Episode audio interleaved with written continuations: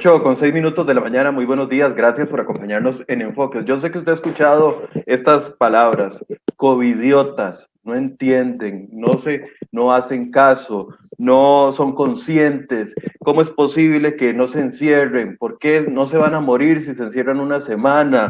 Eh, por no trabajar, no se van a morir. ¿Qué prefieren, la vida o la economía?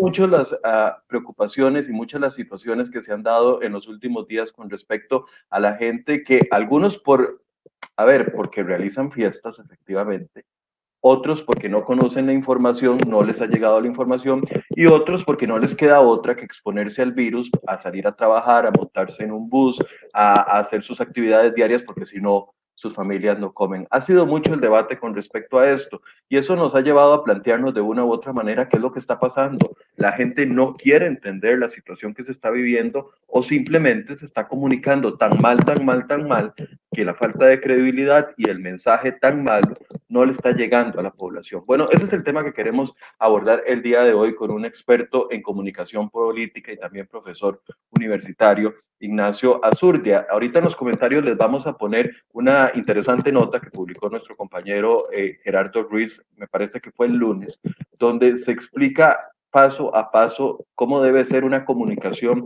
en tiempos de crisis y qué es lo que estamos teniendo, cuáles son las consecuencias que puede llevarnos al país. Le voy a dar la bienvenida a Ignacio Azurdia, que nos acompaña esta mañana desde su casa. Yo les recuerdo que yo también estoy en la mía haciendo teletrabajo, tratando de cuidarnos todos en este momento tan complicado que vive el país. Ignacio, buenos días, gracias por acompañarnos. Tenés el micrófono apagado, Ignacio. Así que. Buenos días. Ahora sí. Buenos días, Michael. Muchas gracias por la invitación y muy buenos días, por supuesto, a quienes nos ven y nos escuchan. Es un placer estar por acá. Gracias, Ignacio. Eh, eh, decía estas palabras porque yo lo he escuchado en, medios de comunicación, incluso he escuchado un día de estos que, a ver, cada, cada medio tiene su forma de comunicar y su línea editorial pero un medio de comunicación empezó un día de estos eh, diciéndole covidiotas a la gente. y, a, mí me llama mucho la atención que a veces asumimos posiciones eh, donde creemos que todo el mundo procesa la información de la misma forma en que la procesamos cada uno de nosotros o que la información nos llega a todos o que todos estamos pendientes de eh, las conferencias de prensa o estamos pendientes de los medios de comunicación. Yo creo que los adictos a las noticias somos muy pocos eh, los que pasamos pendientes de ver qué se publica y qué no se publica. A nivel general, para ir introduciendo el tema, la comunicación es todo, ha sido todo un reto para la administración de don Carlos Alvarado y le ha tocado además un reto adicional, que es comunicar durante una crisis permanente, al menos en lo que es COVID-19 durante el último año. Hagamos un primer acercamiento de lo que usted ha analizado con respecto a esto. Ok, muchas gracias. Sí, hay que entender la comunicación en varios aspectos. Como usted bien dice, Michael, la comunicación del gobierno ha sido bastante floja desde el primer día. Eh, la comunicación política se puede dividir, por ejemplo, en cuatro áreas. Entonces, podemos hablar, por ejemplo, de comunicación política electoral, que es la comunicación que más, eh, más conoce la gente, ¿verdad? Usualmente cuando uno dice, yo trabajo en comunicación política, la gente como que asocia que uno trabaja nada más en campañas electorales. También está la comunicación de gobierno, está la comunicación de riesgo y está la comunicación de crisis. En el momento en el que estamos, todavía seguimos eh, en, el, en el ámbito de la comunicación de riesgo. Obviamente, la comunicación de gobierno sigue siendo transversal y se asocian. O sea, eh, se encuentran elementos en común entre la comunicación de gobierno y la comunicación de riesgo. Pero en este momento, lo importante que tenemos que tener claro es que la comunicación de riesgo, que es la que, la que, la que apela en este momento, la que, la que tiene que estar pensando el gobierno principalmente en media pandemia, es más que, bueno, la comunicación en general es más que brindar información. Eso es un paso elemental. Esa es una concepción, un principio elemental que le he dicho ya a mis estudiantes. Eh, la comunicación política no es un, recetario, ¿verdad? No es como que vamos a hacer A y siempre va a suceder B, ¿verdad? Pero sí hay que tener en cuenta los principios de la comunicación política. Entonces, cuando entendemos la comunicación de riesgo, entendemos una comunicación para modificar conductas. Eso es esencial. O sea, si yo estoy trabajando en media pandemia, yo no quiero nada más informar a la ciudadanía. Yo quiero que los mensajes que yo estoy brindando generen un efecto en el cual las personas que me escuchan, que me ven, tengan la intención de cambiar su comportamiento. Entonces, entendiendo eso con la comunicación de riesgo, es importante saber que la información por sí sola es insuficiente para cambiar comportamientos.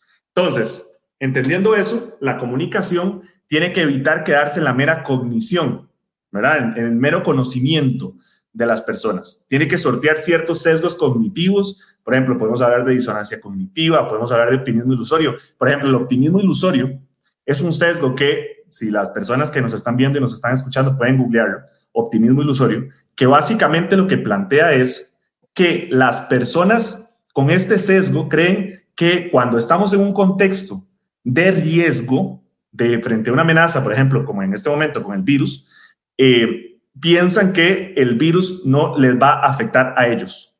Es decir, que lo que sucede afuera no nos va a afectar. Creemos que tenemos menos probabilidad que los demás de enfermarnos, por ejemplo.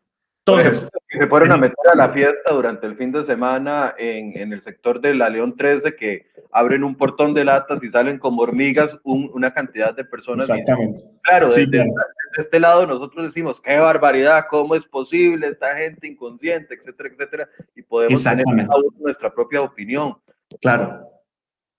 Sí, sí, eh, eh, a ver, es que pueden darse dos cosas. Una, podemos tener públicos que no están recibiendo la información. O sea, yo he leído muchos comentarios y, estoy totalmente de acuerdo con esa hipótesis. Probablemente en este momento el 90-95% de la población tiene la información sobre el virus. O sea, sería muy difícil encontrar una persona que no sepa sobre el virus. Eso definitivamente. Lo que pasa es que, como les estoy mencionando, es no es lo mismo saber sobre el virus que, por ejemplo, valorar al virus como una amenaza o como un riesgo real. Son dos cosas diferentes. Entonces, por ejemplo, en este caso que usted menciona, Michael, sí, probablemente esas personas que venían saliendo de esa fiesta saben sobre el virus, ¿verdad? Tienen conocimiento sobre el virus, pero no lo perciben como deberían percibirlo, como esa amenaza que es. Ahora, Ignacio, el tema de la forma en que se ha comunicado también ha tenido sus variantes. Recuerdo que al principio de la pandemia eran conferencias de prensa muy amplias, conferencias enfocadas en el tema del virus al menos con tres o cuatro voceros. Teníamos en la primera conferencia de prensa donde se detectó el primer caso, en el 6 de, el 6 de marzo perdón, del año anterior, estaba sentado el presidente, el ministro de Salud, el presidente de la Comisión Nacional de Emergencias, y esa fue la tónica, el presidente de la Caja Costarricense del Seguro Social. Y ahí empezó la dinámica de las conferencias. Conforme fueron pasando los meses, las conferencias eh, se convirtieron, vamos a ver, en algún tipo de, eh, de información sobre la labor usual del gobierno. Entonces, había conferencias todos los días y entonces nos tiraban, nos recetaban el dato diario, pero además de eso, entonces nos metían ahí alguna cuña. Bambi va a inaugurar 10 eh, casas de interés social, construcción de carretera, yo no sé qué, yo no sé cuánto, se las trea, yo no sé qué. Y entonces como que el gobierno utilizó las conferencias de prensa como una estrategia para comunicar en medio de la crisis y aprovechando la atención que tenía la gente, la labor usual del gobierno, que por lo general nos damos cuenta porque mandan comunicados y algunos medios, pero otros no. Pero, pero ¿Eso le fue minando o no? Aquí viene la pregunta, ¿le fue minando credibilidad en la población al contenido principal que era el tema de cómo se estaba comportando el virus? ¿Fue un fallo eso? Es un fallo siempre y cuando la comunicación no esté centrada, digamos, si es un fallo siempre y cuando desde el gobierno no entiendan que lo principal, como les mencionaba ahora, es que en comunicación de riesgo lo principal es modificar comportamientos. O sea, lo principal era desde el inicio de la pandemia, generar una conciencia en la población sobre el riesgo del virus. Eso es lo principal. O sea, lo demás es totalmente secundario. El problema es cuando yo ni siquiera estoy haciendo lo primero, ni siquiera estoy siendo lo 100% efectivo o lo 90% efectivo que debería ser, ¿verdad? Para no aspirar demasiado, pero por lo menos un 90, 95% efectivo en comunicar el riesgo del virus. Porque, como les decía, o sea, no es lo mismo informar sobre el virus, que esos mensajes sobre el virus generen en la población una conciencia sobre la amenaza del virus. porque va más allá de un tema de información, va más allá de un tema cognitivo. los mensajes en, medio de una pandemia tienen que llegar a las emociones y hay suficientes estudios sobre comunicación de riesgo, sobre percepción de riesgo que mencionan esto. Es decir, para cambiar un comportamiento, la información no basta. Tiene que llegar, o sea, no, no, no basta con que llegue a nuestra cognición, tiene que llegar también a nuestras emociones.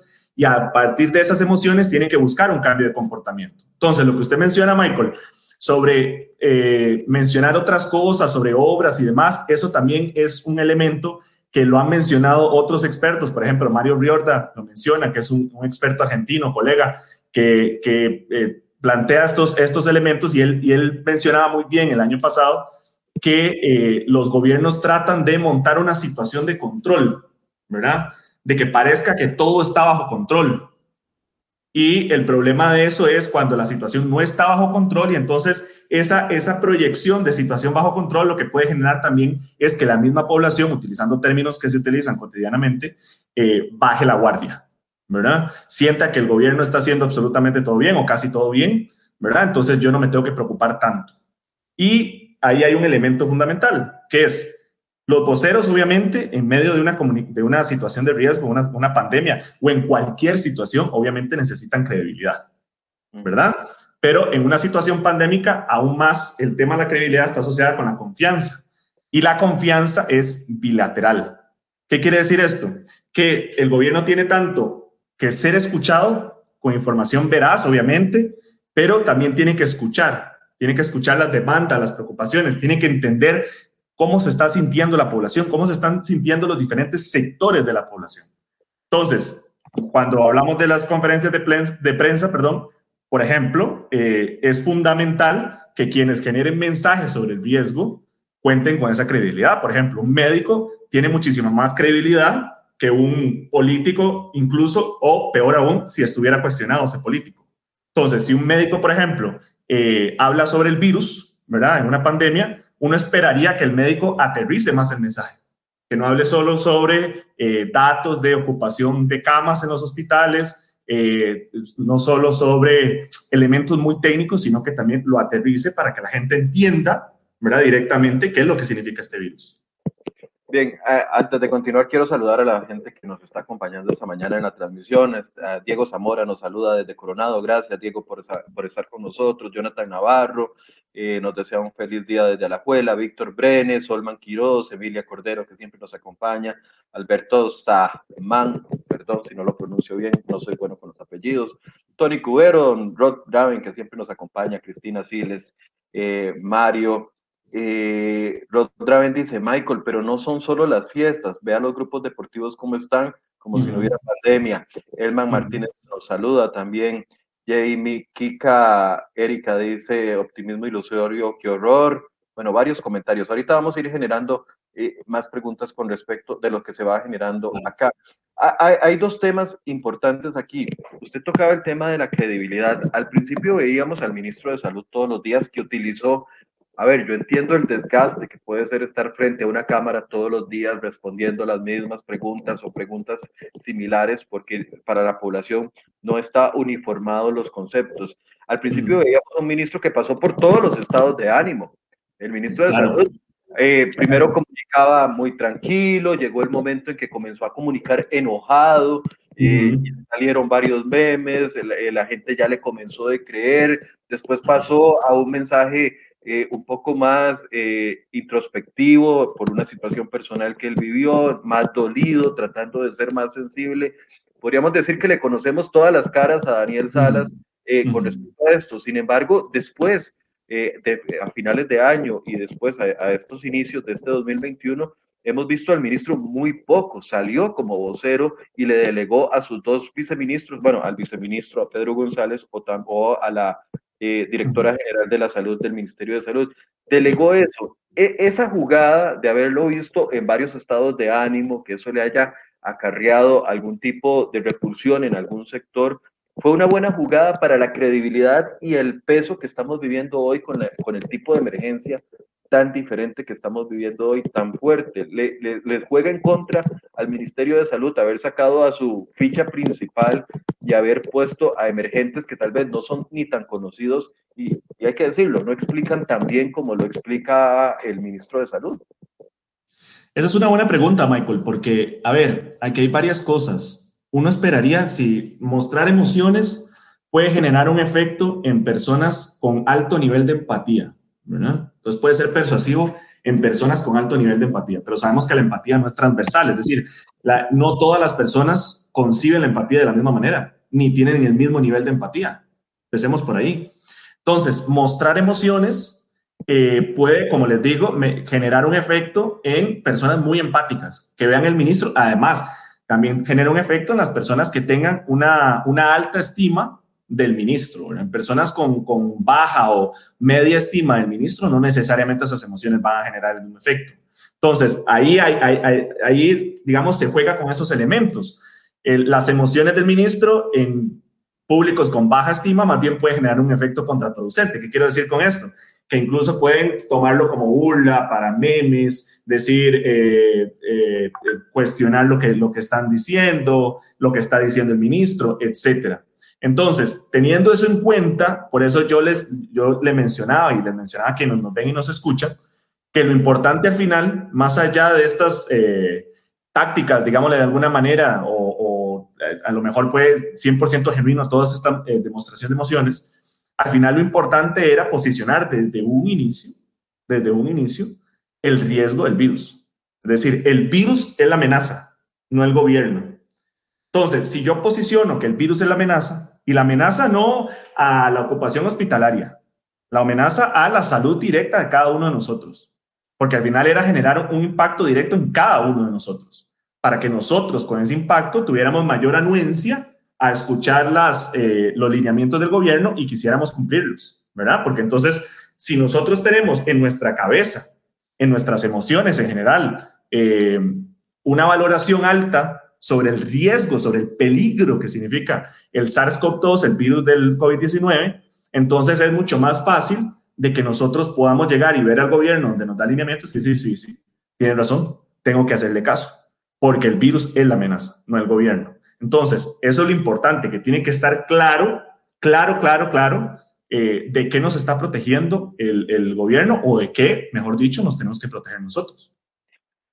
Pero Ignacio, dándole seguimiento a, esa idea, el tema de los voceros, vuelvo, al tema de los voceros, teníamos a Daniel, al principio veíamos muchísimo al presidente de la Caja del Seguro Social, después vinieron los cuestionamientos con la compra de batas, con la compra de, de, las mascarillas, que se hizo hasta una, en una comisión eh, a nivel de Asamblea Legislativa, veíamos al presidente siempre, después desapareció, eh, no, contestaba preguntas.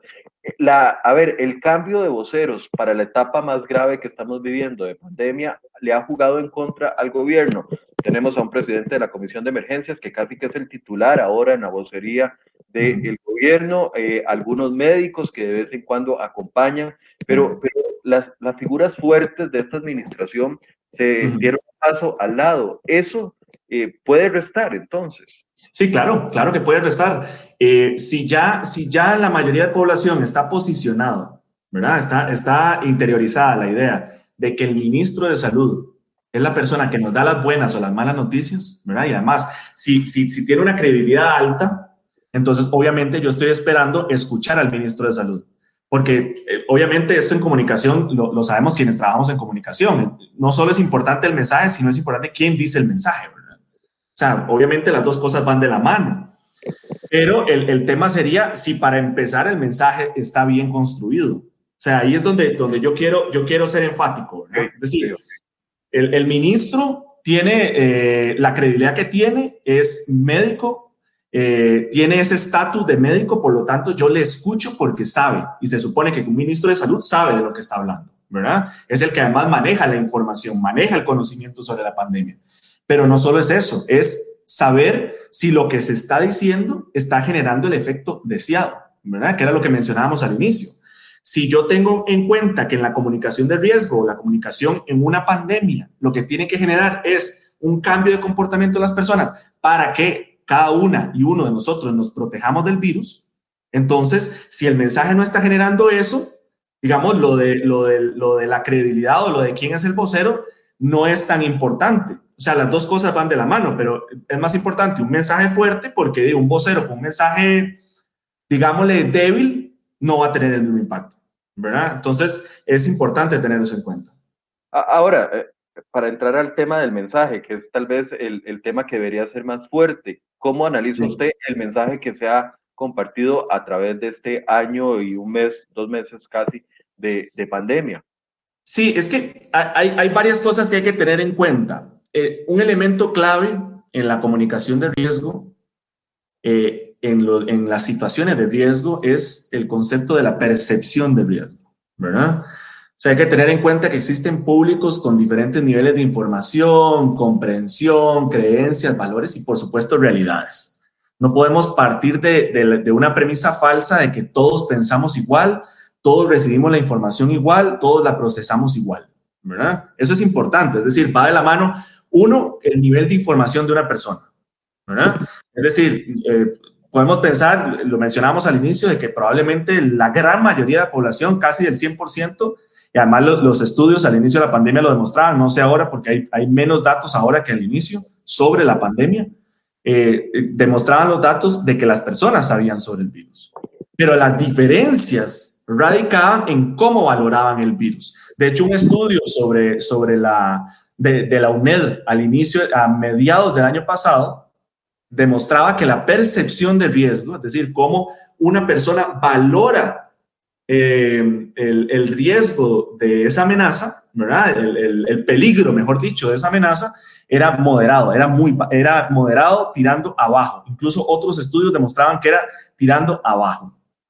Entonces, si yo tengo esto en cuenta, ¿verdad? En la comunicación de riesgo, que hay diferentes públicos, que hay diferentes maneras de llegarle a esos públicos. Por ejemplo, hay un estudio, eh, me parece que lo tengo por aquí, voy a buscarlo, porque hay un estudio de la encuesta de estadística la UCR de febrero de este año, que dice que el 88.2% de los mayores de 50 años prefieren la televisión, mientras que un 71.1% de adultos jóvenes de 18 a 29 años prefieren las redes sociales.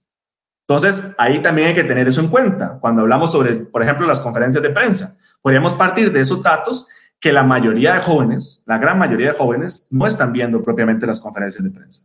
Se están informando por redes sociales. Entonces, también es entender qué tan bueno o qué tan efectivo está siendo el mensaje en redes sociales, ¿verdad? Es que ahí, ahí donde, donde hay que tenerlo en cuenta. Entonces, visto lo visto en las conferencias de prensa, eh, hay un elemento fundamental que es, usted bien lo mencionaba, Michael, que es el tema del desgaste, ¿verdad?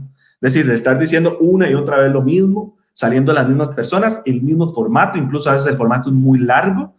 Y obviamente es entender, si yo estoy diciendo una y otra vez lo mismo, ver en los datos, yo esperaría que el gobierno maneje ciertos datos, sobre todo percepción de riesgo, viendo a ver en los datos si los públicos objetivos, los públicos meta del mensaje están reaccionando como deberían reaccionar ante el mensaje de las conferencias de prensa y el mensaje en las redes sociales, ¿verdad? Eso es importantísimo. Entonces, cierro con eh, esta primera idea con lo siguiente. Hay que entender que si la comunicación del gobierno no está conectando con nuestras emociones, las cuales son esenciales cuando evaluamos el, riesgo, entonces hay que reformular esa comunicación. Eh, la responsabilidad, por ejemplo, cuando mencionan responsabilidad individual, hablar de responsabilidad individual, que es un concepto muy corrongo, ¿verdad? Que se utiliza mucho, es inútil ante personas con percepción de riesgo baja frente al virus. Es decir, si una persona tiene una percepción de riesgo, si no valora al virus desde su cognición y desde sus emociones como una amenaza real, entonces hablarle de responsabilidad eh, individual es inútil porque no va a cambiar su comportamiento, mejorar su comportamiento para que realmente se proteja del virus. Ignacio, pero entonces, ¿cómo sería una comunicación efectiva que, que llegue a las emociones? Porque si, a ver, aquí un análisis muy básico, no siendo experto, no siendo experto, yo diría, bueno, ya nos regañaron, ya nos hablaron bonito. Eh, eh, eh, el ministro, en alguna época, todo el mundo decía, ya viene la regañada del día, cuando salía el ministro de Comunicación. Eh, ya se escondieron porque el presidente no da la cara, no le gusta responder preguntas. Eh, ya la, la Caja del Seguro Social ya ha dado reportes, ahora hace como una especie de, de semáforo de amarillo, verde, rojo, de cómo están las camas de los hospitales, de cómo está la ocupación de los hospitales. pero de ninguna de esas formas pareciera convencer a un sector. Otro sector se encuentra completamente convencido o más convencido de la cuenta y entonces aunque salga alguna autoridad diciendo una tontera, también la salen a defender. ¿Cómo entonces se hace una comunicación que llegue a las emociones, poniéndonos, no sé, los muertos en la cara? O sea, es, muy feo lo que estoy diciendo. Híjole, sí, sí. ¿A, qué se refiere usted con, con, una comunicación que convenza las emociones? Bueno, hay, hay, hay colegas que podrían decir incluso que ponernos, como usted bien menciona, Michael, ponernos los muertos en la cara podría ser efectivo, ¿verdad? Es decir, eh, eh, vamos a ver, lo primero, en primer lugar, es tener en cuenta que cuando yo hablo sobre el virus no es simplemente informar, ¿verdad? Yo tengo que conectar. Entonces, los mensajes tienen que estar orientados a persuadir. Un primer elemento, una primera recomendación es que los mensajes estén más centrados en los efectos directos del virus sobre las personas, ¿verdad? Daños a la salud, secuelas, muertes, muertes de familiares, etcétera, ¿verdad? Que esté orientado directamente a eso, más que sobre la saturación de los hospitales.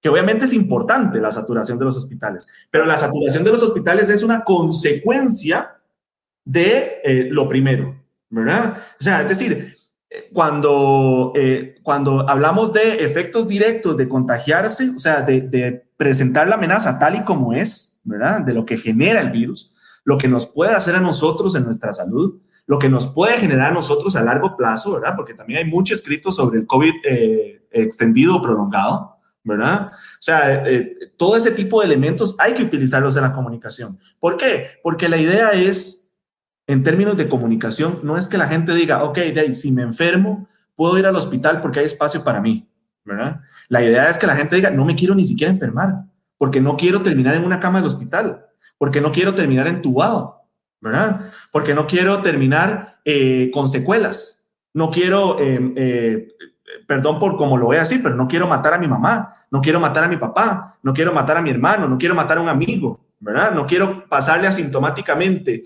eh, el virus a otra persona, a algún ser querido, y que esa persona realmente termine muriéndose por el virus, ¿verdad? Entonces, esa es la primera. Es decir, hay que centrarse más en los efectos directos del COVID en nuestra salud, no a nivel macro del sistema de salud, sino a nivel micro, o sea, a nivel nuestro, directo, qué nos pasa a nosotros si nos enfermamos.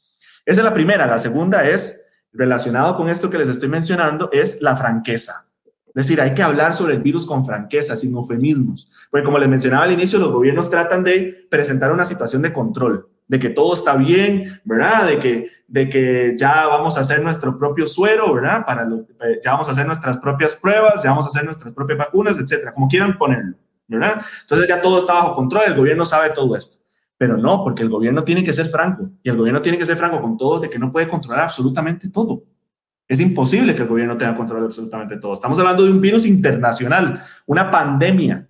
Ya vimos lo que está pasando en India, ya vimos lo que está pasando en muchas latitudes, ¿verdad? Entonces, es entender el riesgo que significa este virus. Como les decía al inicio, la amenaza es el virus, no es el gobierno. Pero eso va muy relacionado también, digamos, a una estrategia que utilizan los políticos tratando de que para crear credibilidad en ellos, para a, acuñar eh, credibilidad hacia ellos, entonces se hacen de ideas y meten ideas en las personas que eventualmente pueden poner en riesgo y perder credibilidad a las instituciones a las que involucran. Y con esto voy a poner un ejemplo, ya que usted lo mencionó, el famoso suero de caballos que, nos, decían el, otro, el año pasado con el Instituto Clodomiro Picado, que tiene un altísimo nivel de credibilidad porque es una institución que ha cambiado, digamos, y nos ha puesto en el mapa del mundo. Pero el, el gobierno se trajo al Instituto Clodomiro Picado con el tema del suero de caballos y el estudio, eh, el mismo Román Macaya lo aceptó, fracasó el estudio clínico que hicieron sobre eso. El tema de, lo, de los respira, eh, perdón, ¿cómo se llaman esto? Las bombas estas, respiradores, que iba a ser el TEC. Se trajeron al TEC y dijeron, lo vamos a hacer, eh, ellos van a crear, crearon su propio que no recuerdo cómo es la palabra, bomba o, respirador. Si alguien me puede ayudar, se los agradezco. Me pasan la noticia ahí por comentarios.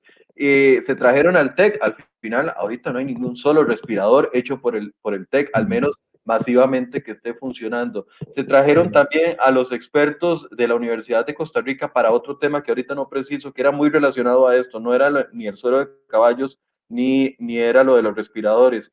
Y el presidente dijo, yo pongo la cara sin, ah, las pruebas, ya me acordé, las pruebas, PCR.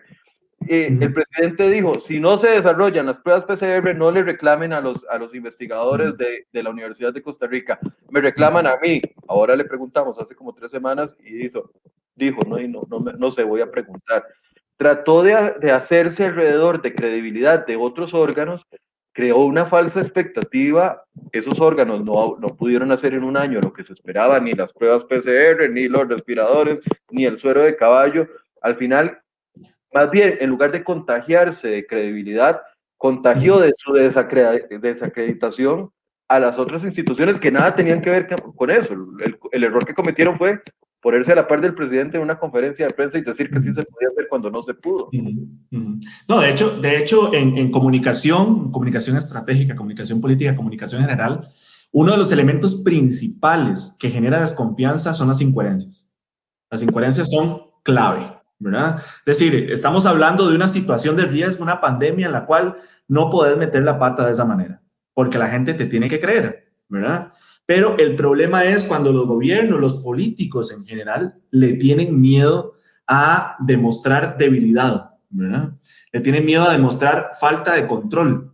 Pero si, si, si la falta de control es natural, no es creada por el gobierno, es natural porque estamos ante un virus que nos agarró a todo el mundo por sorpresa, a todos. Eso hay que tenerlo en cuenta. Y el virus es una amenaza, es un, es un enemigo silencioso que corre por todas las poblaciones o prácticamente todas las poblaciones de este planeta, ¿verdad? Entonces, esa franqueza tiene que tener el gobierno. El gobierno tiene que tener en cuenta que no puede salir a decir que tiene todo bajo control o proyectar que tiene bajo control las cosas.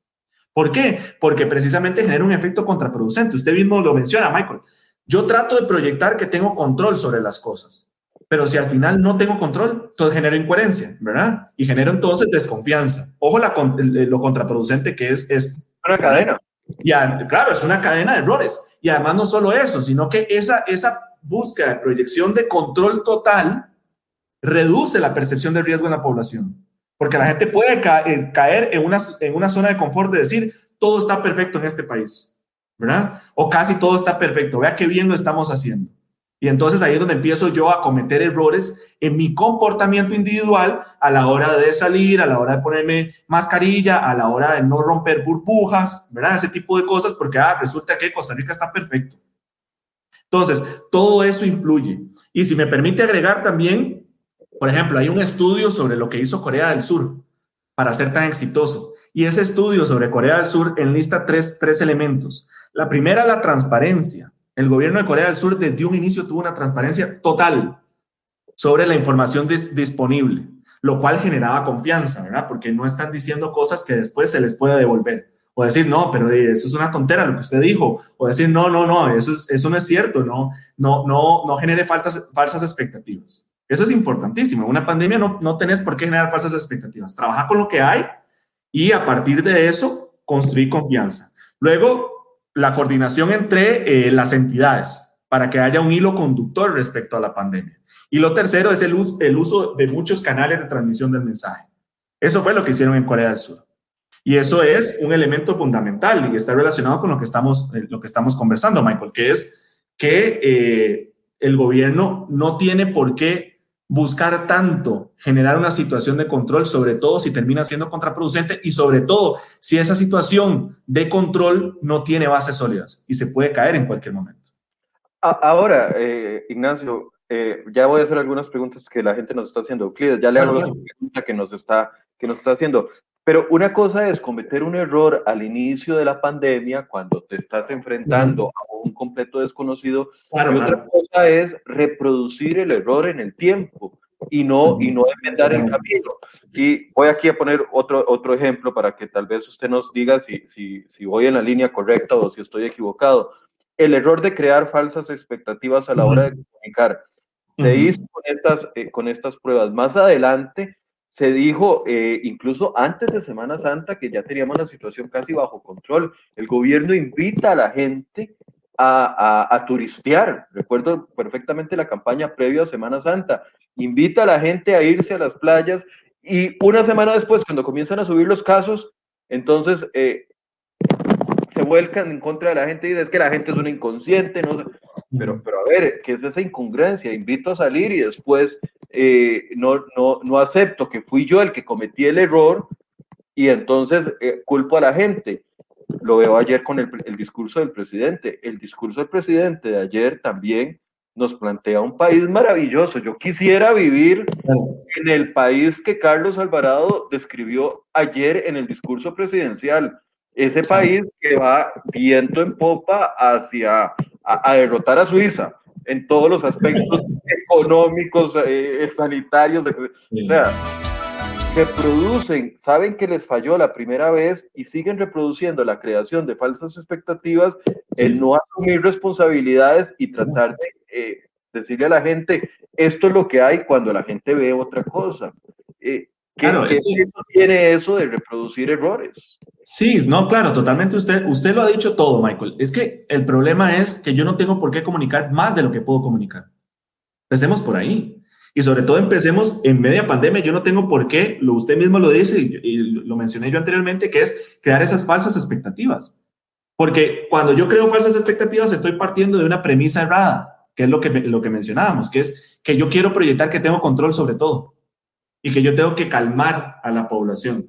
Pero el problema es que si yo busco calmar a la población con cosas falsas o no necesariamente del todo seguras, mejor dicho, eh, cuando se cae eso, si no termina siendo seguro lo que yo estoy tratando de proyectar, entonces, de claro, yo termino perdiendo la credibilidad.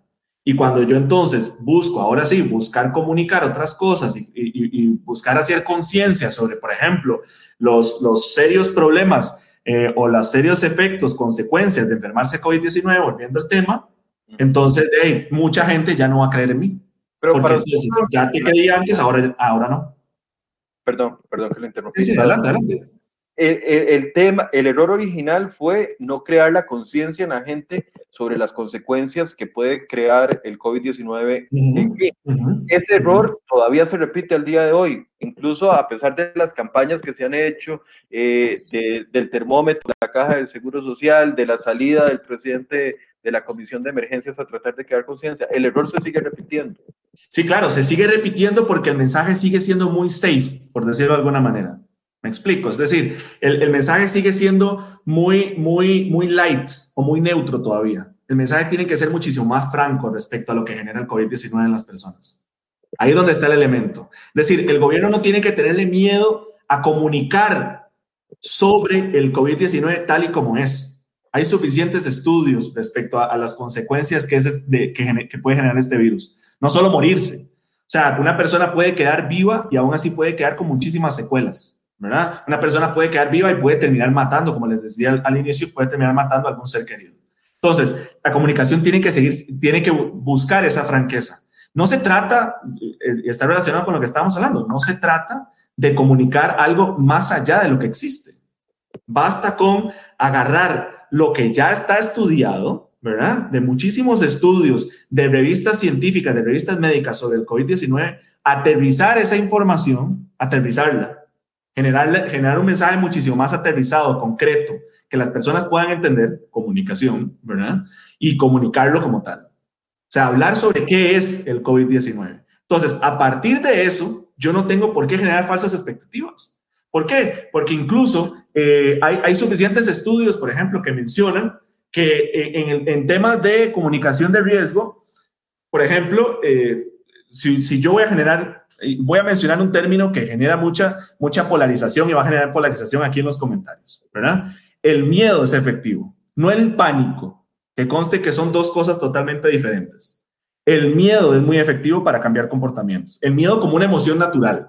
Yo siempre utilizo la, famosa eh, analogía de que el miedo es lo que hace que vos te subas a un carro y te pongas el cinturón de seguridad. El pánico haría que ni siquiera te montes al carro o, o ni siquiera haría que manejes, porque no puedes manejar. El miedo es lo que hace que cuando vas manejando vas con el cinturón de seguridad y no te le vas a meter a un carro, vas a andar eh, alerta sobre qué es lo que puede pasar en carretera. ¿verdad? El miedo es una emoción natural. El miedo es lo que hace que nos protejamos día a día. El miedo hace que nosotros vayamos a, a escalar, por ejemplo, o a subir una, una montaña, ¿verdad? Una montaña, no necesariamente estar subiendo como, como en Misión Imposible Tom Cruise, pero sí subiendo la montaña, ¿verdad? Y eh, que, que tengamos cuidado de no caernos, que tengamos cuidado por dónde vamos caminando, que nos pongamos un arnés, que cuando nos subimos al canopy nos pongamos el arnés y estemos pendientes de tener el arnés, que cuando nos tiramos en bungee jumping, las personas que se tiran, ¿verdad? Yo no lo haría jamás, pero eh, las personas que se tiran en bungee jumping eh, estén pendientes de que todo esté bien puesto, ¿verdad? Eso es lo que hace el miedo. pero hace que algunos, dirían, algunos dirían que el gobierno ha utilizado el miedo. Ha usado el miedo, el miedo de pánico y no el miedo preventivo, entonces. Es que, a ver, porque, a ver, miedo, a que me quiten la placa si incumplen. Ah, claro, sí, claro, claro. El, miedo a que me hagan la multa de 110 mil colones. Miedo a que me cierren el local comercial si no cumplo. Sí, miedo A, que no tenga una cama de hospital. O sea, algunos diríamos o pensarían que el miedo se ha utilizado como una estrategia durante este año y que no les ha sido efectivo. Vea qué interesante, Michael. Por ejemplo, es paradójico. Una persona que ve el miedo, o sea, que, que, ve al gobierno y dice, me están tratando de proyectar miedo, usualmente es una persona con una percepción de riesgo no tan alta. Porque una persona que ya entiende el virus como la amenaza, no va a empezar a decir, no, es que me está tratando de meter miedo, porque de nuevo, volvemos a lo mismo, el enemigo es el virus, el enemigo no es el gobierno. ¿Me explico? Entonces, si el gobierno desde un inicio posiciona que el enemigo es el virus y lo posiciona como la amenaza que es, entonces es más fácil cuando yo trato de eh, eh, comunicar medidas para atenuar o para detener al virus, incluyendo las restricciones y demás. Ve qué interesante. Si una persona no, no percibe o nunca, nunca generó conciencia al máximo sobre lo que significa el virus, entonces es mucho más fácil para esa persona, ¿verdad? Decir, no, no, el gobierno me está tratando de limitar mis libertades individuales, está tratando de, hacer muchas cosas que, eh, eh, digamos, yo no voy a estar de acuerdo con ellas. Obviamente, no significa que las restricciones no haya que revisarlas, ¿verdad? Que las medidas propiamente de restricciones haya que revisarlas. Por supuesto que hay que revisarlas. No significa que, por ejemplo, si tuviéramos una población completa con una percepción de riesgo alta, toda la población, entonces esa población estaría de acuerdo con cualquier medida del gobierno. Por supuesto que no, ¿verdad? Porque las medidas también hay que verlas en su justa dimensión y hay que analizar las medidas en su justa dimensión. Por ejemplo, las críticas totalmente válidas a la restricción vehicular, pero después los buses van llenos de personas. ¿verdad? La medida, eh, las, las, críticas a qué lugares sí se permiten aglomeraciones y qué lugares no, ¿verdad? Ese tipo de cosas. Pero al final, lo que tenemos que tener en cuenta es que en el trasfondo de todo esto, si no se posiciona desde un inicio o, o no se sigue posicionando que el enemigo es el virus, es el COVID-19, entonces es más fácil que surjan otras críticas y otras percepciones negativas hacia el gobierno y negativas hacia las medidas que plantea el gobierno. A, mí me pasó el lunes, por ejemplo, que creo que se lo comenté cuando estábamos acordando esta entrevista, que tuvimos un ratito al presidente de la Comisión Nacional de Emergencias. Entonces yo le, le hacía una pregunta que yo pensé que el presidente de la Comisión de Emergencias estaba preparado para responderla, porque, porque era lógico que en el tema de las restricciones alguien la hiciera explíqueme por favor cuántos contagios se han dado en salones de belleza. Explíqueme por favor cuántos contagios se han dado en una tienda de ropa donde se cumplen las medidas y entran cinco personas. Explíqueme por favor por qué si cierro una tienda de ropa y no cierro una ferretería donde le entran 200 personas eh, al mismo tiempo. Explíqueme esas diferencias para tratar, y a ver, yo no lo hice, como se dice popularmente, de mala leche. Yo lo hice porque, porque trato de que las personas se expliquen mejor en el programa de cómo lo pueden hacer en una conferencia de prensa cuando uno pide cuentas con respecto a eso. Y no hubo respuesta. El presidente de la Comisión de Emergencias me dice, no, es que son comercios no esenciales. Y claro, entonces yo le caigo encima y le digo, no serán esenciales para usted. Claro, pero hay mucha gente muriéndose de hambre. Pero para la señora que depende de cuatro de pelo al día para poder darle de comer a los chiquitos, es un servicio esencial. Es ahí donde yo digo, o no están preparados o toman las medidas improvisadamente, que es peor aún pensar eso. Sí. Sí, eh, eh, es que hay varios elementos aquí y es importante, en primer lugar, que estamos hablando de la comunicación, ¿verdad? Y la comunicación en una situación pandémica termina siendo una política pública más. Porque la comunicación no es simplemente como cuando mucha gente piensa que simplemente dar datos de cuántos contagiados hay, cuántos muertos hay, etc. No es simplemente eso, porque dentro de todas las estrategias que tiene un gobierno, no solo de restricciones, no solo de cierres fronterizos y demás, el Estado o el gobierno principalmente tiene que tener en cuenta que la comunicación les puede ayudar a detener el contagio del COVID-19, sobre todo porque el Estado no es omnipresente. Yo puedo generar restricciones, pero el Estado no puede estar al 100% encima de todas las personas. Podemos apostar que incluso mucha gente, eh, eh, con, con justificación o no, ya eso valorará cada quien, se está saltando algunas restricciones y el Estado no se da cuenta en este momento. Algunas sí, las, las capturan los medios de comunicación, tienen cobertura los medios de comunicación, llegan a las redes sociales, genera discusión pública. Pero probablemente mucha gente se las está saltando, como repito, con justa o no justa, eh, o, sin, justificación o no, eso da igual, o con justificación o no, eso da igual. Pero al final el Estado no es omnipresente. Entonces, ¿qué es lo más importante aquí? No es un tema de que toda la gente tenga que quedarse en la casa, eso es un elemento fundamental cuando uno menciona estas cosas, uno no está diciendo en términos de comunicación que, que, una buena comunicación es la que debería generar que todo el mundo se quede en la casa. Uno entiende perfectamente que mucha gente no se puede quedar en la casa. Eso es un elemento fundamental. O sea, si la persona tiene que salir, que quiera genuinamente cuidarse. Ese es el elemento central de la comunicación de riesgo. La comunicación de riesgo no necesariamente le está diciendo a la persona que es en la casa. Si la persona se puede quedar en la casa y se siente cómoda quedándose en la casa y feliz quedándose en la casa, adelante. Pero si una persona tiene que salir a trabajar, por ejemplo, una comunicación de riesgo hace que esa persona salga con la mascarilla puesta y que la tenga puesta bien constantemente, que esté consciente de que la mascarilla la tiene que tener bien puesta, que esté consciente de que no se tiene que ir a meter a aglomeraciones, ¿verdad? A gentíos y que esté consciente también de que tiene que guardar distanciamiento y que se tiene que lavar las manos constantemente. O sea, es decir, las cosas no son blanco o negro en comunicación de riesgo. La comunicación de riesgo no se, no se mide la efectividad en función de que la gente se quede en la casa o no. Se mide en función de que la gente cambie su comportamiento entendiendo que el virus, en este caso, el virus es la amenaza y que se quiera cuidar genuinamente ante esa amenaza. Eso es fundamental. Es decir, el, el riesgo es el virus. Euclides, por favor, repítame la, la, pregunta porque entre tanto comentario se me fue. Alguien preguntaba, creo que era doña Rox y Buen Samayoa también estaba haciendo una pregunta. Por favor, cópienla y la, me la envían de nuevo. Eh, alguien preguntaba que si tiene que ver el nivel educativo de la gente y esto se ha utilizado también mucho para eh, algunos. Sí.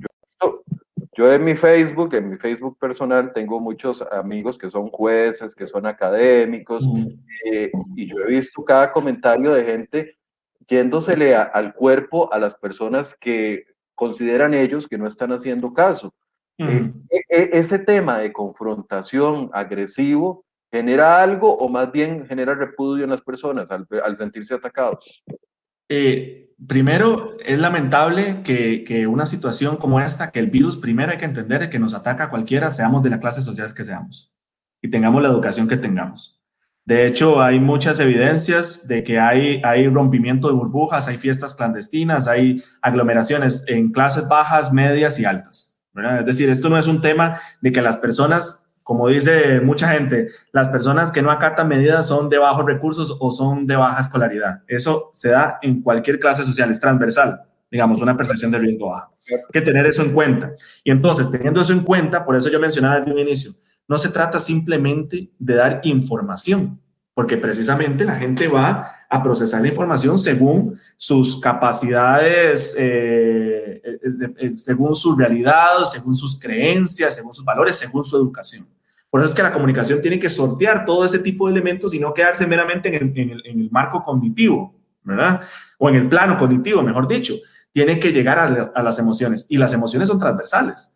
Todos los seres humanos tenemos alegría, todos los seres humanos tenemos miedo, todos los seres humanos tenemos angustia, todos los seres humanos tenemos todas las emociones. Las emociones son transversales, eso no discrimina en función de nuestra educación, ¿verdad? Entonces, por eso es que la comunicación de riesgo tiene que llegar ahí. Lo que pasa es que también en la comunicación de riesgo, obviamente, o en cualquier tipo de comunicación hay que entender los públicos y hay que entender la diversidad de públicos. Por ejemplo, en este momento eh, hay que entender quiénes son los que más se están contagiando, que me parece que están entre los 20 y los 30 años, ¿verdad? En este momento. Sobre todo, además de que ya muchas personas mayores ya están vacunadas. Por ejemplo, en mi caso, yo tengo la dicha de que mi, señora madre ya la vacunaron con las dos dosis. Entonces, eso me alegra muchísimo. Pero yo sé que a mí me va a faltar muchísimo todavía para que me vacunen o para poder ser considerado para la vacunación. Entonces, teniendo eso en cuenta, eh, hay, que, hay que pensar, digamos, en los públicos a los cuales le está llegando eh, el mensaje y cómo yo le llego a esos públicos. Yo estaba revisando por poner un ejemplo, la comunicación de la caja, que le está tratando de llegar en redes sociales a, públicos jóvenes, y me parece que sigue siendo muy safe, sigue siendo muy safe, sigue sin ser lo suficientemente persuasiva, ¿verdad? Y entonces, hablamos, de, los, de los termómetros estos de rojo, verde, azul de las camas, o hablamos de los videos donde sale una persona vistiendo... Se está cambiando ropa. Sí, se está cambiando ropa. Ese, mismo, ese mismo. Para una fiesta y termina con un ese mismo. a ver, se, reconoce el esfuerzo de que estén cambiando el formato de comunicación, pero sigue siendo muy safe. Explico. O sea, sigue siendo muy safe. Yo entiendo que, que, se está tratando de generar contenido que se pueda viralizar y demás. Y ese contenido probablemente personas con alta percepción de riesgo, que no son los públicos en este momento de la comunicación del gobierno, no deberían ser. O sea, ya una persona que percibe eh, el virus como la gran amenaza que es, ya no es público en este momento. Hay que llegarle a los públicos que no están percibiendo o que están subestimando el virus, ¿verdad? Entonces, como le decía, mucha gente, probablemente jóvenes que sí tienen una percepción de riesgo alta, van a decir, ah, qué bonito está este anuncio, mira, está impactante y demás. Pero no es lo suficientemente impactante para personas que subestiman el virus. O sea, todavía hay que centrar más la comunicación en términos de los efectos propiamente del virus, no de terminar en un hospital o no. Que sí, que está, o sea, nadie quiere terminar en un hospital, por supuesto y además eh, en este momento menos aún, ¿verdad? Con la saturación hospitalaria. El tema es que yo no quiera enfermarme, no quiera romper burbujas con tal de no enfermar, o sea, con tal de, de no contagiarme y no contagiar a otros. O sea, el, el, elemento central es llegar, ahí lo estoy viendo en pantalla. el elemento central es, Gracias, Federico. Ahí está el elemento central es que yo no me quiera contagiar, no que yo quiera terminar en el hospital, ¿verdad? Que es un efecto, es una consecuencia de contagiarme y, de terminar gravemente enfermo del virus. El, el, tema es que yo no quiera ni siquiera contagiarme. Ese es el elemento fundamental, entendiendo qué es lo que significa el virus, qué es lo, que significa el SARS-CoV-2 o, el SARS-CoV-2, que es el virus que eh, deriva la enfermedad de COVID-19, ¿verdad? Entonces, el tema es ese, el tema es que yo no me quiero enfermar porque sé lo que es el virus y sé lo que me puede hacer a mí, a mi salud y a la, salud de mis seres queridos. Oscar Quinchilla le pregunta, ¿qué opina de los invitados sobre una campaña como la del padre Sergio y su canción? Es específica y debe unirse como ejemplo dado lo viral que se hizo. Eh, para los que no saben, el padre Sergio, que es el, cura, el cura de, eh, de Cristo Rey, el que tiene la obra, de, obras del Espíritu Santo, hizo esta versión propia de él, ahí improvisada eh, en el púlpito de la, de la iglesia ahí de, de Cristo Rey, ¿cómo se llama? De sopa de caracol, la hizo versión de versión COVID y salió hasta en CNN y eso. A veces uno piensa que hasta ese tipo de mensajes llegan más que eh, el ministro regañando a la gente. Sí, claro, no. A ver, eh, hay que entender una, una, cosa. Obviamente es mucho más persuasivo. Por ejemplo, hay, hay, un elemento que yo no había mencionado como efectivo en términos de comunicación de riesgo, los testimonios. Por ejemplo, hay muchos testimonios de personas que han pasado por el virus y que la han pasado muy mal que han pasado por el, por el hospital, le ha pasado muy mal. Testimonios, obviamente, pidiéndole permiso a la persona de que quiera aparecer o que quiera compartir el virus, eh, perdón, el, el, testimonio en pantalla, que testimonios de personas que han perdido a familiares por el virus. ¿Verdad? Eso es impactante porque eso conecta, eso genera, eso genera empatía en los que tienen una empatía alta, pero también genera conciencia en todos los públicos, ¿verdad? Porque una persona como yo, mira cómo se enfermó, mira cómo terminó en, una cama del hospital, mira, mira con, lo que, con lo que tiene ahora de secuelas, ¿verdad? Eso por un lado. Eh, hablando sobre el, el, el video del padre Sergio, es interesante porque a ver, mucha, mucha gente piensa que la viralidad por sí sola ya es un, ya es un exitazo en la comunicación, ¿verdad? La viralidad. Es decir, que algo sea viral no significa que ese mensaje que lo está viendo mucha gente genere el efecto deseado. Eso es un elemento fundamental. Es decir, que se viralice algo no significa que esté generando el efecto deseado en términos de comunicación. Algunos, algunos lo verán para criticar, otros para generar conciencia. Para divertirse, para compartir, para reírse con sus amigos, etc. Ah, no, claro, eso sí. La pregunta ahí es, qué tanto ese mensaje está generando en públicos con percepción de riesgo baja, es decir, públicos que subestiman el virus y sus consecuencias, qué tanto está generando que esas personas cambien su comportamiento. Eso es lo, fundamental en todo. Es decir, cuando yo hablo, por eso es que hay que ser enfático con este tema. Es decir, cuando yo hablo de comunicación de riesgo, yo tengo que hablar de comunicación que genere modificación de comportamientos frente a una amenaza. Es decir, no solo la gente sepa sobre el virus, sino que los mensajes que le llegan sobre el virus generen que esa persona se quiera cuidar genuinamente. Por eso es que eh, aquí no es una dualidad de la salud primero, la economía primero, no es una dualidad de quedarse en casa o salir. ¿Me explico? O sea, no es eso. Es el tema de que si yo me quedo en casa, me cuido. Si yo salgo de la casa, me cuido y me quiero cuidar. Es un tema de que, de que yo no quiera estar rompiendo burbujas porque tengo conciencia de que yo puedo, de que si no me da sintomáticamente, si no me dan síntomas, igual lo puedo transmitir asintomáticamente y algún ser querido se puede morir o puede terminar muy mal. Esos son los elementos fundamentales, que la comunicación tiene que centrarse en eso. Le pregunta Gwen Samayoa, ¿qué acciones se deben tener para llegar a un equilibrio donde tanto el gobierno como los ciudadanos asuman una responsabilidad consciente? Precisamente la comunicación de riesgo, muchos teóricos lo mencionan, estoy totalmente de acuerdo, la comunicación de riesgo es bilateral, es decir, no se centraliza solo eh, en los gobiernos. Tiene que haber una, una, una, una alimentación eh, recíproca, es lo que mencionaba al inicio, es decir, el vocero tiene que eh, escuchar así como tiene que ser escuchado, ¿verdad? Entonces, por ejemplo, el, el, gobierno tiene que estar constantemente escuchando a sus ciudadanos, o sea, escuchando sus preocupaciones. Por eso volvemos a lo mismo. Es decir, una, eh, las cosas no son blanco-negro, no se trata de que por defender la salud entonces vamos a desproteger la economía o vamos a dejar la economía en un segundo plano. Me explico, es decir, las dos cosas pueden ir de la mano. Una persona puede salir, una persona, una sociedad puede reactivar la economía cuidándose frente al virus. Una cosa no excluye a la otra. Las personas pueden salir, las personas pueden hacer turismo, las personas pueden hacer X o Y cosa que pueda eh, beneficiar a la economía de este país. Pero lo importante es que esas personas que salen, que van a hoteles, que van a la playa, que van a donde quieran ir, que van a tiendas, que van a supermercados, etcétera, se estén cuidando propiamente, estén haciendo distanciamiento, eh, se estén lavando las manos constantemente, se pongan bien la mascarilla, no rompan burbujas, etcétera. Eh, hablemos un poco para cerrar de, la, de, la, de los mensajes contradictorios eh, y, y, cómo se puede corregir a futuro. Decía Euclides Hernández que en diciembre generaron una narrativa de miedo por el supuesto colapso de los hospitales que no se dio y tampoco después de las fiestas de Santa Cruz, que también generaron este, esta expectativa y no se, y no se cumplió. y debería ¿Cómo podría mejorar el gobierno sabiendo que existe tanta incertidumbre de una u otra forma que no hayan estas grandes contradicciones? Ayer el presidente decía en su discurso ante la Asamblea, vamos a tener inmunidad de rebaño para, para finales de año. Y otra vez sale a, a los 20 minutos de terminado el discurso, eh, Telenoticias tenía a uno de los médicos más reconocidos de este país, el doctor Avilés, de la Caja del Seguro Social, diciendo, no, no, eh, yo no sé por qué el presidente dijo eso, por eso no va a tener a finales de año, y, los expertos lo dicen. O sea, ¿cómo corregir el rumbo si, si, si a nivel de la cabeza principal de esta administración no, no entiende algo tan básico como lo que se está tratando de decir?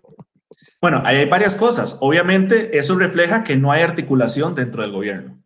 Eso es un elemento fundamental y en términos de comunicación de gobierno, un, principio fundamental es que haya articulación y que haya un solo hilo conductor en términos de comunicación, porque el gobierno usualmente comunica como un todo, ¿verdad? Eso es un elemento.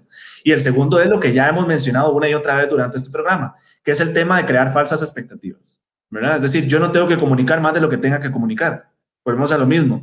La, la, veracidad genera confianza.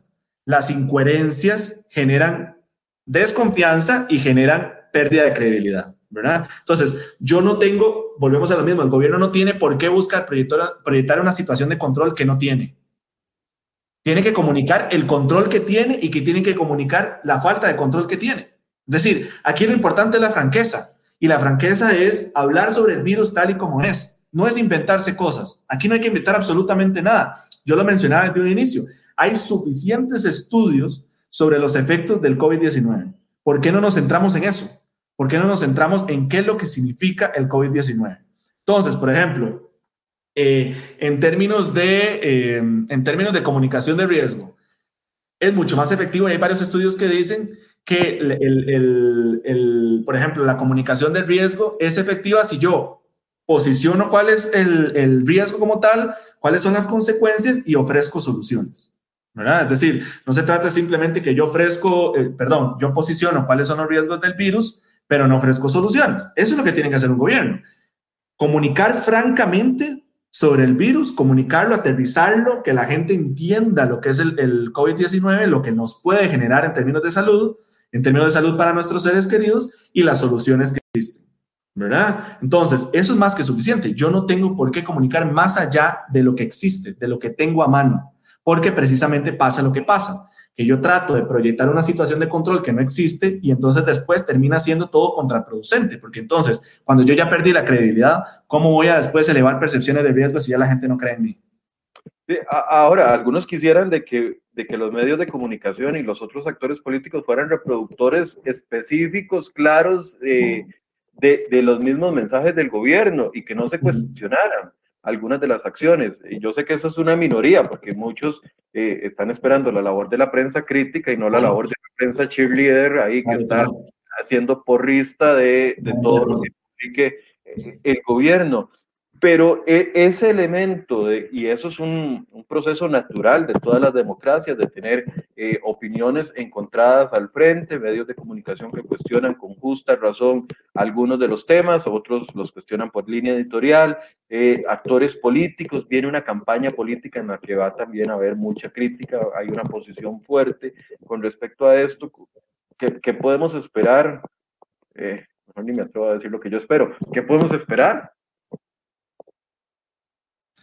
Yo creo que, para empezar, la mayoría de medios de comunicación en este país y en el mundo han hecho bastante bien su trabajo porque han comunicado y han aterrizado el tema del COVID-19. Yo creo que los medios de comunicación, si no fuera por los medios de comunicación y si no fuera por todo el acceso que tenemos a medios de comunicación en este país y a medios de comunicación internacionales, probablemente habría muchísimo más desconocimiento y habría muchísima menos percepción de riesgo respecto al virus. O sea, yo creo que se ha comunicado bastante bien porque precisamente los medios de comunicación entienden que la información hay que, eh, hay que simplificarla. La información se tiene que entender, ¿verdad? Entonces, se habla mucho, por ejemplo, en los medios de comunicación sobre los efectos del COVID-19. O sea, muchísimos medios han tocado ese tema.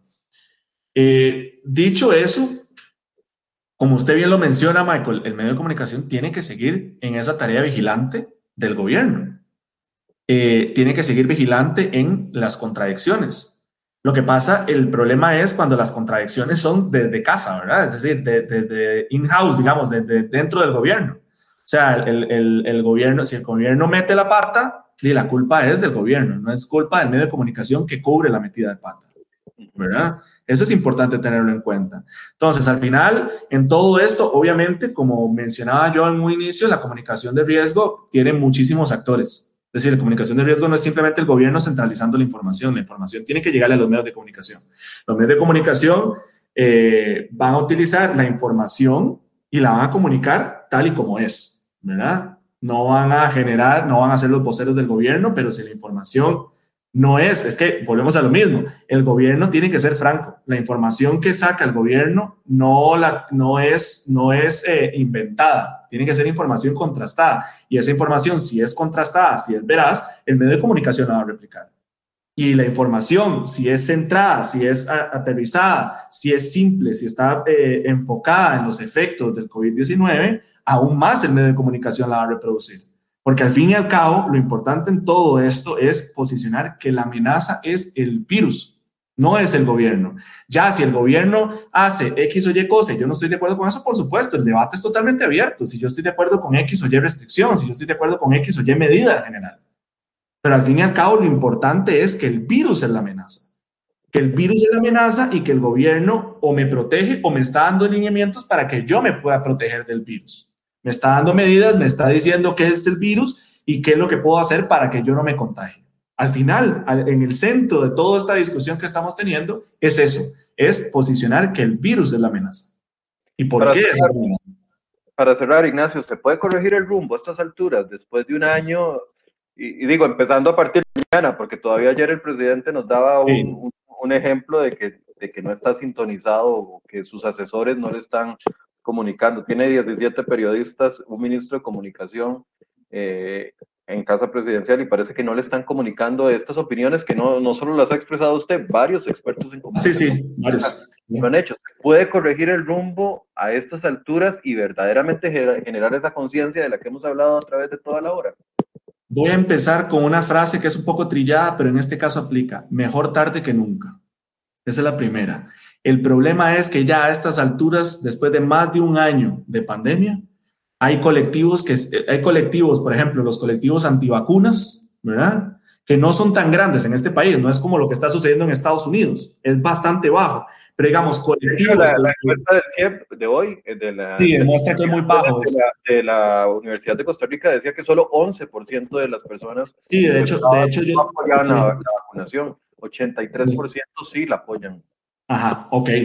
Pero entonces, igual grupos antigobierno, grupos, eh, digamos, grupos antimedidas, grupos ya cerrados en esa idea, ¿verdad? Grupos cohesionados, eh, eh, consolidados respecto a la idea de que ya el gobierno, yo ya no creo en el gobierno, que el gobierno X o Y, ya esos grupos están bastante consolidados. Se consolidaron a lo largo de un año de comunicación bastante negligente por parte del gobierno pero igual mejor tarde que nunca. El problema está en cuando las personas que se encargan de la comunicación en una, en una instancia como el gobierno central, como en la caja, como etcétera, en otras instituciones o la Comisión Nacional de Emergencias piensan que la comunicación es informar nada más.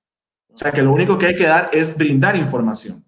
¿Me explico? O sea, si yo no entiendo que en términos de comunicación de riesgo la comunicación puede ser más allá que informar, ¿verdad? Tiene que persuadir, tiene que, eh, tiene que convencer a la ciudadanía sobre el riesgo que significa el COVID-19.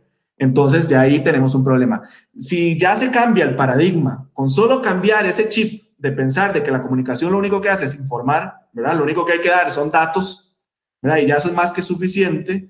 Y si no se cambia el chip de que la comunicación sigue siendo muy safe, ¿verdad? Sigue, sigue, sigue teniéndole el gobierno miedo al miedo, sigue teniéndole miedo a, no controlar ciertas cosas, sigue teniéndole miedo a no, a, no proyectar una situación de control, ¿verdad?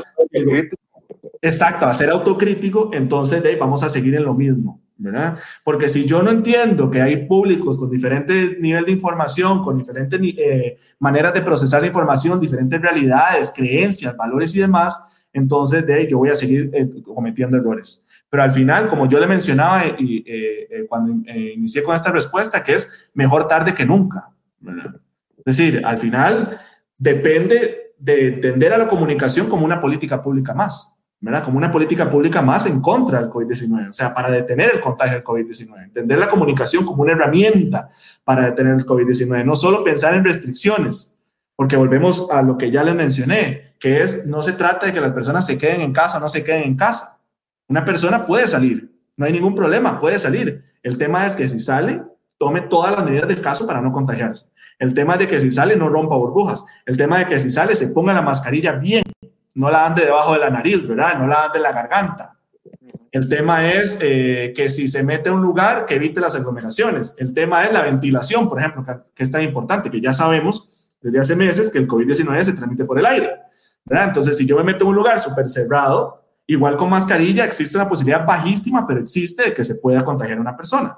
Entonces, volvemos a lo mismo, o sea, es un tema de, de, que lo central es esto, lo central es de que la persona se quiera cuidar genuinamente, se quede en casa o no se quede en casa, porque el virus es la amenaza, no es el gobierno.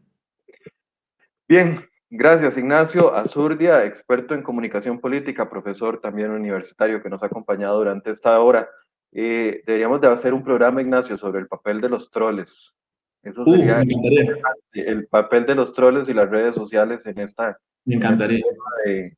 de, de, de, el COVID-19. Podemos programarlo para las próximas semanas. Me encantaría. Michael, y si me permite nada más una cuñita publicitaria, yo tengo una página en Facebook que se llama Hablemos de Comunicación Política. Entonces invito a quienes nos ven y nos escuchan a que vayan a esa página por si les interesó, por si se quedaron enganchados sobre el tema de la comunicación política. Es en Facebook. En Facebook. Hablemos de Comunicación Política.